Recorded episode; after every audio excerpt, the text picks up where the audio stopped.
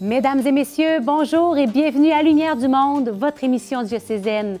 Aujourd'hui, nous recevons en studio Sœur Josée Terrien, religieuse de Jésus-Marie, qui nous parle de son amour pour les jeunes. Dans notre reportage, nous découvrons l'histoire d'un miraculé de chez nous, le Père Gérard Busque. Avec Antoine, nous nous demandons comment rendre nos achats plus humains. Et finalement, l'abbé Michel Sauvageau illumine nos vies à travers une autre de ses capsules de carême. Bonne émission!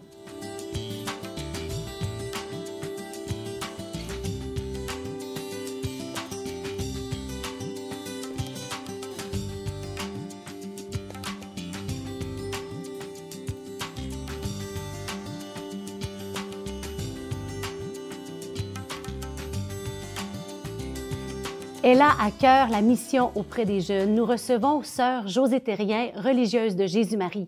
Elle est aujourd'hui directrice du collège Dina Bélanger à Saint-Michel-de-Bellechasse. Bonjour, Sœur Josée. Bonjour, Geneviève. Bienvenue. Merci, Grand merci. plaisir de te retrouver.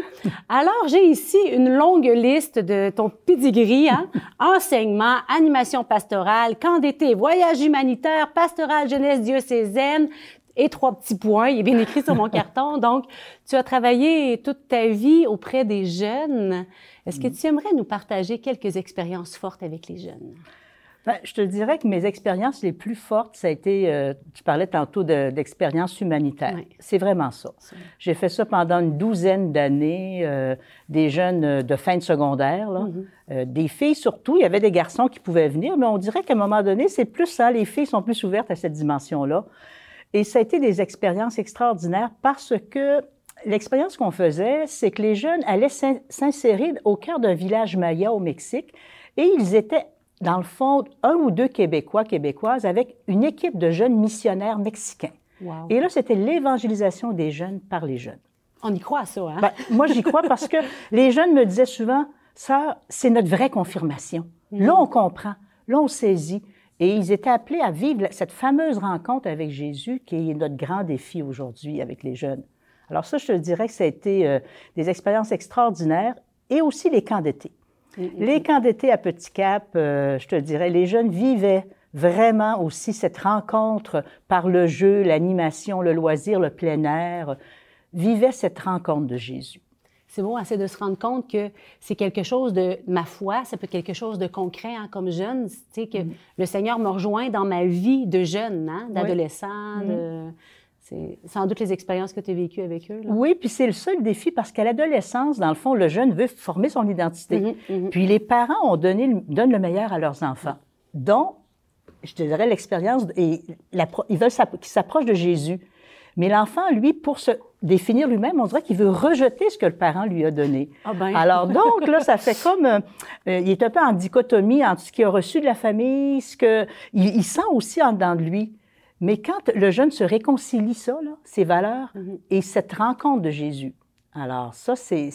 Mais ça, ça se vit à une petite échelle. Mais enfin, ça se vit quand même. Oui. Mhm. Et là, maintenant, te voilà directrice du Collège du Bélanger à Saint-Michel. Oui. Ça est arrivé au mois de sept- août, septembre, Euh, à la mi-août. à la mi-août, oui. donc en pleine COVID. Est-ce que, comment tu vis ça là, dans le contexte actuel? C'est tout un double défi. Ben, je suis une directrice. Il, y a- il y a Zorro, il y a les héros masqués. Là. Moi, je suis une, direc- une directrice masquée avec des élèves masqués, mais je- des fois, je, je les appelle mes héros aussi, parce que vraiment, là, les jeunes, on leur demande beaucoup. Ouais. Et ce que j'essaie à travers nos masques, c'est de vivre la vérité. Et c'est ça, je- là, je suis en train d'écrire leurs mots dans l'album définissant, puis j'essaie de réaliser l'importance, même si on a des masques, le visage de celui qui porte le masque est, tou- est- est toujours plus beau que, que le masque qu'il porte. Alors, mais c'est un gros défi de, de les accompagner au, au quotidien. Alors, effectivement. Puis euh, tu me disais hein, que ta mission, c'est de les rendre vivants au-delà de tout ce qui peut les éteindre. Mm. Oui, parce qu'on peut dire que nos jeunes, là, ils ont beaucoup de choses qui les éteignent. Parce qu'à leur âge, là, euh, ils n'ont pas beaucoup de contraintes, nos jeunes. OK? Et là, c'est toujours non, on peut pas, on peut faire ci, fait pas ça. Alors c'est un gros défi. Alors c'est pour ça que les on essaie de les engager. On essaie, puis le fait qu'ils viennent une journée sur deux à l'école.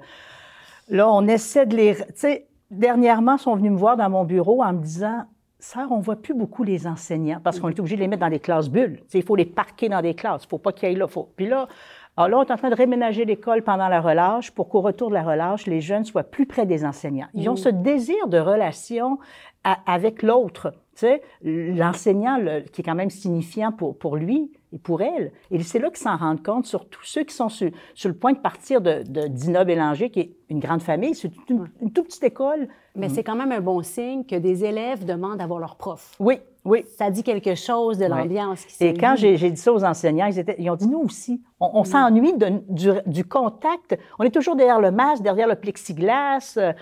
Alors, c'est donc comment créer ce, contact-là euh, au quotidien, euh, s'intéresser? Puis j'en ai quelques-uns qui restent au village de Saint-Michel, puis ils traînent, ils traînent dans l'école, puis je suis contente. On garde nos distances, notre masse, mais les secondaires 5 surtout, on jase et puis euh, voilà. Et toi, à ton avis, c'est essentiel hein? Ben moi, c'est sûr, c'est le Christ. Hein? Mm-hmm. Là, cette année, j'ai envie de dire, c'est la COVID et l'école. Mais à travers ça, si je veux tenir dans la COVID et l'école, c'est le Christ. Le, le, pourquoi et le pourquoi en deux mots, là, en vue de quoi je passe tous ces heures, ces soirées, des fois à refaire les plans de classe, à refaire les, où est-ce qu'on met les élèves à manger, où est-ce que telle, telle chose. Mais c'est sûr qu'au point de départ, c'est parce que qu'est-ce que le Christ veut? Puis comment, justement, euh, tu arrives à le laisser, j'allais dire, émaner de toi ou en parler mm. dans le ben, contexte auprès des jeunes? En parler, c'est sûr que je me promène pas au corridor avec, avec, ma Bible puis mon crucifix, puis je leur frotte pas les oreilles avec les évangiles. Mais je pense que quand on essaie de les... Quand on regarde le Christ, moi, il y a toujours une phrase, il est passé en faisant le bien. Bon. Puis les gens avaient le goût de, s'approcher de lui, et ils, ils étaient plus vivants. Mm-hmm. Alors, ce que j'essaie de faire, c'est vraiment un contact individuel avec les élèves. Alors, je me suis mis un plexiglas dans mon bureau, de sorte que quand ils viennent, je dis toujours là, c'est ici, on a le privilège, on enlève nos masques. Et là, on se parle cœur à cœur. Et puis, j'ai une belle pensée de Mère Teresa que j'ai mis sur le mur, puis je leur fais lire. J'ai aussi notre mission en tant que religieuse de Jésus-Marie. Chaque enfant, c'est une chanson de Robert Lebel, quand on dit chaque enfant mérite d'être aimé, chaque enfant est un trésor sacré. Alors, et aussi, aime-le jusque dans ses maladresses.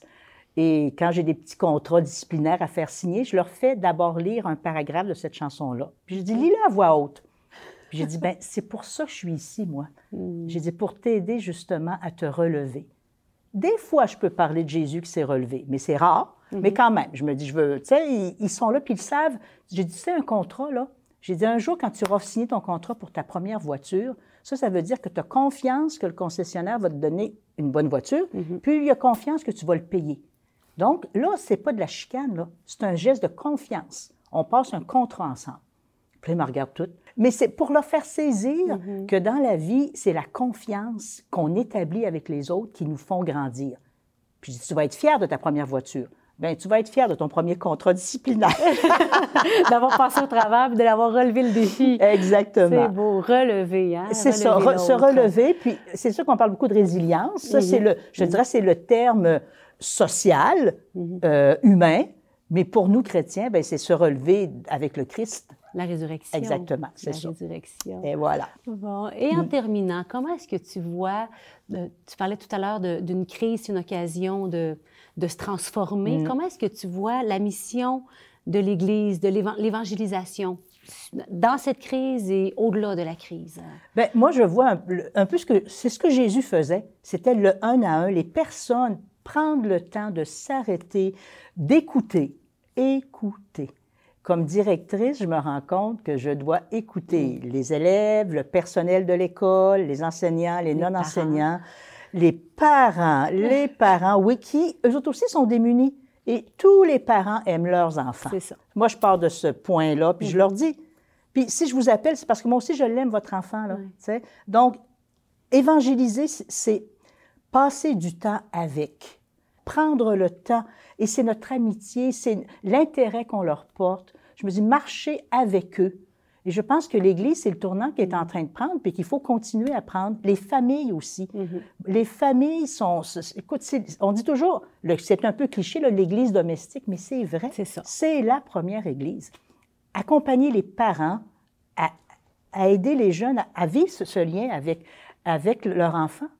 Alors moi, j'y crois beaucoup à cette dimension familiale, personnelle. Ça n'enlève pas les beaux grands rassemblements euh, qu'il peut avoir pour célébrer notre foi, mais le quotidien de l'évangélisation, c'est l'accompagnement, marcher avec. Merci, Sœur José, de ton passage parmi nous. On va prier pour toi, pour ta belle mission. Puis prier pour les jeunes aussi. Prier. Merci beaucoup, en tout cas, pour votre beau travail et merci. Euh, c'est une belle occasion, justement, pour remettre les jeunes au cœur de l'évangélisation avec leurs parents et leurs familles. merci. merci, Geneviève. À bientôt. Il devait mourir à l'âge de neuf mois. Il est en parfaite santé depuis plus de 76 ans, assez pour ne pas avoir pris sa retraite.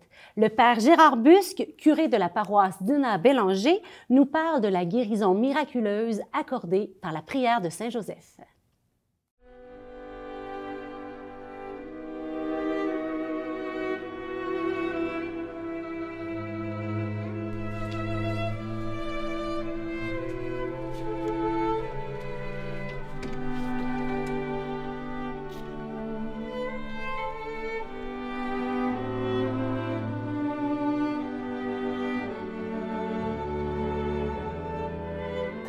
Moi, j'habitais quand j'étais bébé euh, à Lambton, ça c'est aux limites de la Beauce, sur une ferme. Euh, je suis le troisième enfant d'une famille de neuf. La foi de mes parents, c'était assez extraordinaire. C'était vraiment... Euh, ils avaient reçu ça de leurs propres parents. Et ce que j'ai toujours senti chez mes parents, c'était vraiment une présence. Jésus, Dieu faisait partie de la famille. Alors, on en parlait aussi simplement qu'on pouvait parler euh, d'un voisin. Euh, ça faisait. Alors, pour ça qu'on nous ont transmis leur foi comme quelque chose qui faisait partie de leur vie. Autant mon père que ma mère, hein, c'est pas propre à l'un ou l'autre, c'est tous les deux ensemble.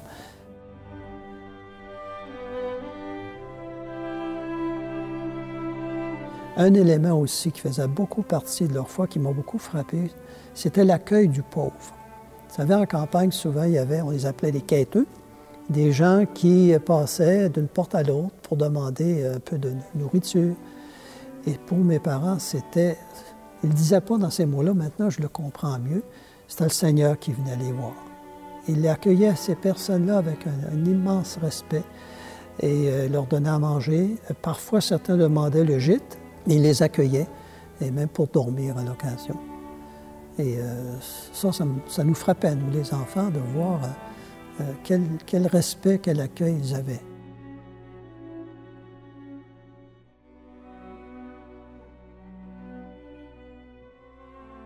C'est par ma mère que j'ai entendu plusieurs fois euh, cette guérison que j'ai vécue. donc j'avais neuf mois et ma mère me disait que j'avais ce qu'on appelle une pleurésie double. C'est l'inflammation des deux poumons. Et pour un bébé de neuf mois, c'était fatal.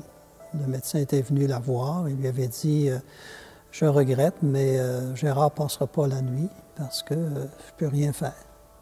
Oui, imaginez que ma mère était découragée, comme elle me disait.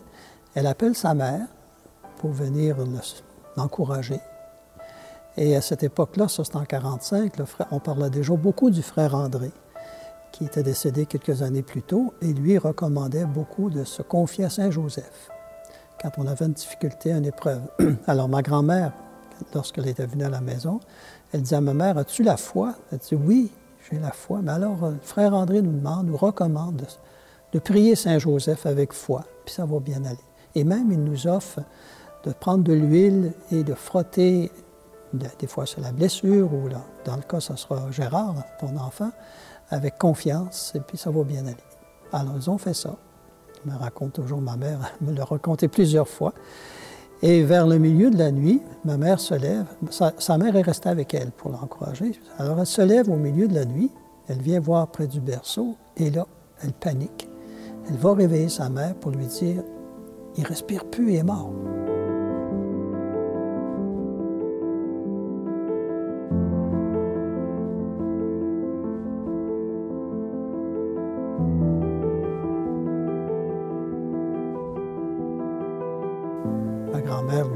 Non, non, inquiète pas, on va aller voir de plus près. Alors, elle a pris un miroir, elle l'a mis devant mes lèvres et elle avait un peu de buée sur le miroir. Et elle a dit Mais non, il n'est pas mort, il dort profondément. Et le lendemain matin, je me suis réveillé, plus aucun signe de maladie, complètement rétabli. Je gazouillais comme un bébé. Hein. Alors là, ils étaient tout émerveillés. Ils ont rappelé le médecin pour qu'il vienne constater qu'effectivement, il n'y avait plus aucun signe de maladie. Et pour eux autres, c'était vraiment une guérison. attribuée à Saint Joseph par, le frère André qui, nous recommandait de prier avec confiance. Suite à ma guérison, mes parents euh, ont été, je ne sais pas combien de fois, mais quelques fois certainement à l'oratoire Saint-Joseph. Et euh, je me rappelle que ma mère avait dit aussi qu'elle avait demandé au médecin de faire un rapport à l'oratoire pour que ça entre dans les, annales, dans les, faits miraculeux. Puis pour moi, comment le Seigneur me la redonne constamment, j'ai une, santé, je n'ai jamais été malade. La seule chose que j'ai eue à l'âge de 5 ans, j'ai été opéré pour l'appendicite, mais je n'ai jamais été malade. Et là, j'en ai 76, puis euh, je suis en pleine forme. Pour moi, ça fait partie du cadeau qu'il m'a fait en me redonnant la santé. Il m'a donné la santé, mais là, je l'ai depuis 75, 76 ans.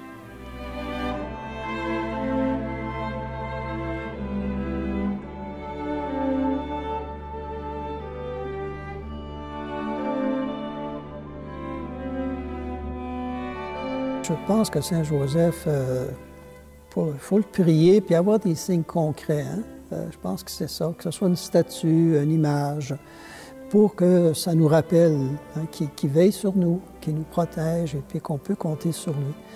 Et moi, j'attribue aussi, je crois que c'est, ça ne l'a pas dit explicitement, mais ça s'exprimait. Euh, ma vocation sacerdotale vient de là. Peut-être que ma mère, ça ne me l'a jamais dit dans ces termes-là, qu'elle m'a dit je te le donne.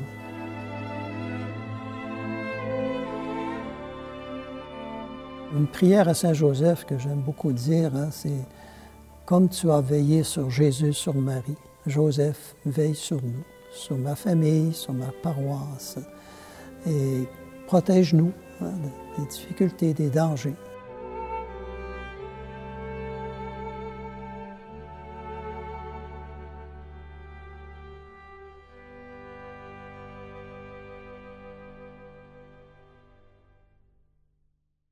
À l'épicerie, comme dans les grandes surfaces, les employés sont de plus en plus remplacés par des robots. Le commerce se fait de plus en plus en ligne, lui aussi.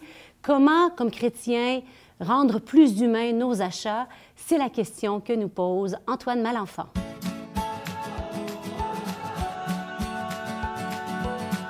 Bonjour Antoine. Salut Geneviève. Alors, les achats, le commerce.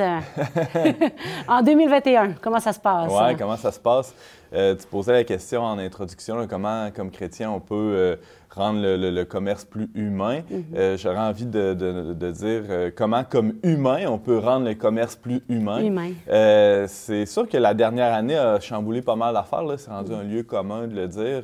nos vies ont été renversées pas mal mhm. dans tous les sens. Mais un aspect qui a pas mal changé, c'est celui du commerce. Hein. Je sais pas, là euh, toi ou euh, les gens autour de toi, comment euh, vos, vos euh, habitudes d'achat ont changé. Euh, en ce qui me concerne, c'est sûr que euh, j'ai constaté que le commerce en ligne fait de plus en plus partie de ma vie.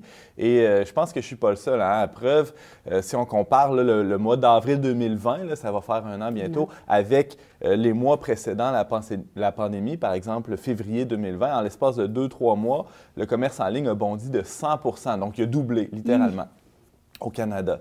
Euh, donc, ce n'est pas un petit phénomène, ce n'est pas, euh, pas quelque chose de banal. Il y avait déjà une tendance qui mhm. était là depuis des années, mais là, avec le contexte, ça a complètement euh, augmenté de manière exponentielle. Fait ça, pose la question d'une manière encore plus aiguë, là, où, comment on peut continuer de, vivre le commerce d'une manière humaine. Il y avait des philosophes anglais, là, il y a de ça quelques siècles, qui, qui disaient que le, qui parlait du doux commerce, comme quoi le commerce peut, euh, peut générer la paix entre les peuples et même au sein des peuples. Euh, moi, je pense qu'il y a quelque chose de, euh, de vrai là-dedans. Il ne faut pas non plus penser que c'est la solution à tous les maux, là, mais le commerce peut faciliter, peut servir de, je dirais, de lubrifiant social, peut faciliter les, les, les, relations entre les personnes, peut augmenter la concorde, on pourrait dire mais euh, ça dépend comment c'est fait. L'inverse est vrai aussi, parce qu'avec la compétition aujourd'hui. Oui, euh, c'est sûr qu'on vit dans un monde capitaliste euh, où la, compétition est de mise et où, parfois, ben, pour avoir le, meilleur produit au meilleur prix, ben, on va être prêt à sacrifier d'autres aspects, l'aspect euh, de l'éthique, mm-hmm. sociale, environnementale. Et, ça, ben, euh, c'est une question euh, qu'il faut continuellement se poser. évidemment, comme chrétien, c'est une question euh, euh, qui, qui, se présente à nous d'une manière particulière parce que ben, je pense qu'on euh, on peut le souligner là, dans la doctrine sociale de l'Église, ça dit que la personne, c'est la mesure de la dignité du travail. Qu'est-ce que ça veut dire? C'est très beau, hein, mais mm-hmm. c'est que la personne doit être au cœur de, de ces interactions-là qu'on retrouve dans le commerce. Et euh, ben, tu le disais en introduction, euh, moi, j'ai été marqué dans les derniers mois de voir qu'à la fois, on, avait un discours euh, dans, les médias un peu partout qui disait comment c'était important. On, valorisait les gens qui ont, été aux premières lignes, mm-hmm. spécialement dans les épiceries, hein, qui, ont, qui, ont, continué de nous servir avec le sourire. On le voyait derrière le masque, le sourire. Et là, euh, il y a eu une accélération du remplacement de ces personnes-là par des caisses automatiques. Alors, il y a une espèce de paradoxe. Moi, ça m'a, ça m'a un peu questionné aussi. Et euh, je me suis dit, peut-être qu'il euh, y a quelque chose de subversif. on peut continuer peut-être à, encourager le, commerce qui, qui, met au cœur de, de, l'action la, relation entre des personnes. Quitte à accepter euh, que nos produits coûtent un peu plus cher, parce qu'il y a toujours l'idée qu'on va économiser sur, euh, sur les salaires si on fait ça. Euh, quitte à accepter que les, produits coûtent un peu plus cher, quitte à accepter aussi que ça soit un peu plus long. Hein. D'attendre dans la file. D'attendre dans la file, que plutôt que... Hein, on aime tous ça, commander quelque chose en ligne sur, notre divan. moi, je pense que... là, je fais du coq à l'âne. Hein, c'est quoi le rapport entre le commerce en ligne puis le robot à mm-hmm. l'épicerie?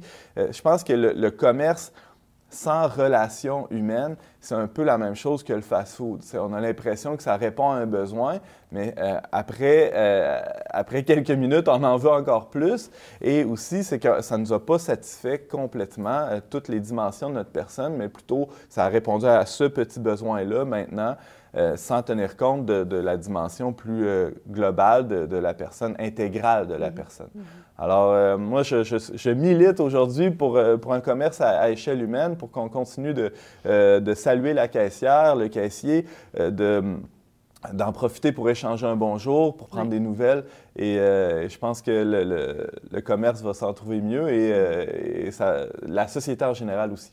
C'est beau parce qu'on parle de plus en plus de commerce de proximité, commerce local. Et en même temps, il y a à l'opposé le commerce en ligne qui est complètement dépersonnalisé. Uh-huh. Donc, c'est une belle invitation de, de revenir à l'humain. Merci, Antoine. Ça me fait plaisir, Geneviève. Celui qui fait la vérité vient à la lumière. C'est l'évangile de ce quatrième dimanche de carême qui porte la réflexion de l'abbé Michel Sauvageau. Le coronavirus change bien des choses. Mais le corona ne peut pas t'empêcher de vivre un saint carême dont la seule récompense sera Jésus, dont ta seule récompense sera d'apprécier ton temps avec Jésus. Allons voir avec l'évangile du quatrième dimanche de Carême. Il vient de l'évangile de Saint Jean.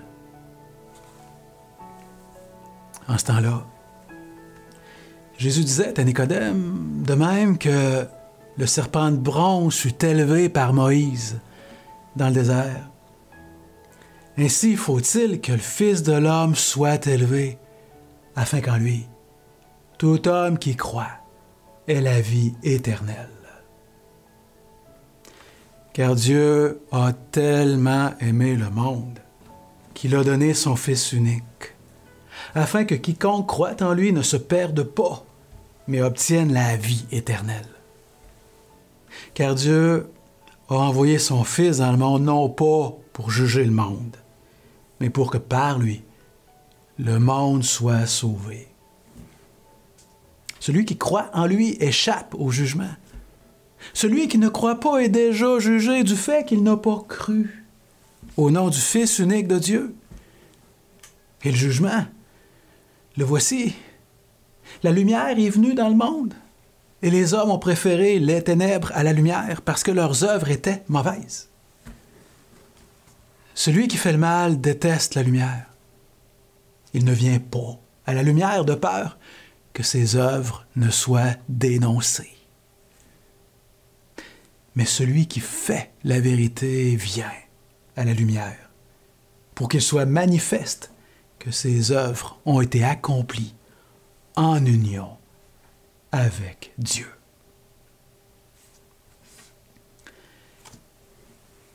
Dans l'Évangile, Jésus te demande quelque chose de gros.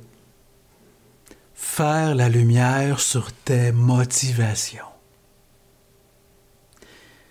C'est une super tentation d'être prêt à tout faire pour avoir ce que tu veux, jusqu'à oublier tes principes.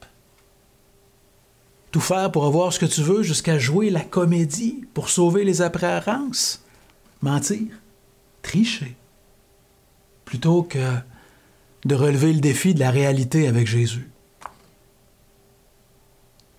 Tu le sais, je le sais, là. La tentation est forte pour que l'essentiel de ta vie soit de faire ce qu'il faut pour être aimé du monde, plutôt que de trouver ta joie en faisant la volonté du Père, comme Jésus l'a enseigné, comme l'Esprit Saint t'inspire. Tentation est forte. Pas cette semaine. Pas cette semaine. Ton jeûne te rappelle chaque jour que seul Jésus est essentiel. Ton jeûne te rappelle de prier. Puis l'argent que tu économises en te privant, tu pourras, au nom de Jésus, le donner à quelqu'un ou à un organisme qui en a besoin. Chaque jour du carême, tu te convertis en pensant moins à toi et plus à Jésus. Tu marches chaque jour avec Jésus en priant au sacrement. Au sacrement, ben, si possible, mais en priant avec la Bible, le chapelet. L'important, c'est que peu importe ce qui va t'arriver cette semaine, que tu le vives avec Jésus. Puis ça va faire de ta semaine une sainte semaine. C'est pour ça que je te souhaite une sainte quatrième semaine de carême. Sainte parce que tu vie avec Jésus. Salut. La lumière dans votre vie, c'est ce que je vous souhaite tout au long de cette semaine. Lors de notre prochaine émission, nous recevons Marie-Camille Duquette et Nicolas Michaud, parents et médecins, qui partagent aussi leur dynamisme avec d'autres familles catholiques.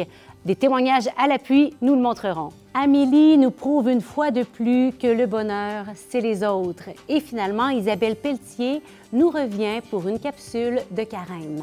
Merci d'avoir été des nôtres. Nous nous retrouvons la semaine prochaine.